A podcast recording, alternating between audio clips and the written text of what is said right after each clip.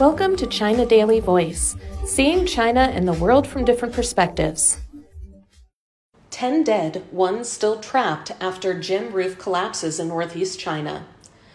10 people were confirmed dead and one other remained trapped after the roof of a school gymnasium collapsed on Sunday in Qiqihar City, northeast China's Heilongjiang province.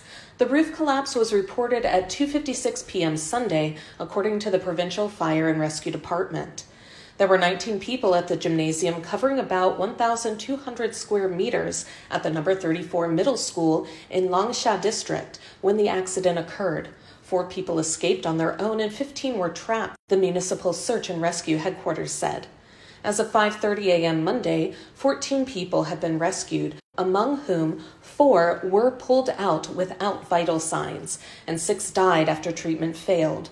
Rescue efforts are still underway. Preliminary investigation found that construction workers illegally placed perlite on the roof of the gymnasium during their construction of a teaching building adjacent to the gymnasium.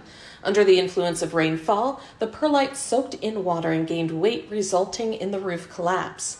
The gymnasium's walls have a grid structure, and the roof is made of concrete slabs, according to local authorities. An in depth investigation is ongoing. Those in charge of the construction company have been taken into police custody. That's all for today. This is Stephanie, and for more news and analysis, buy the paper. Until next time.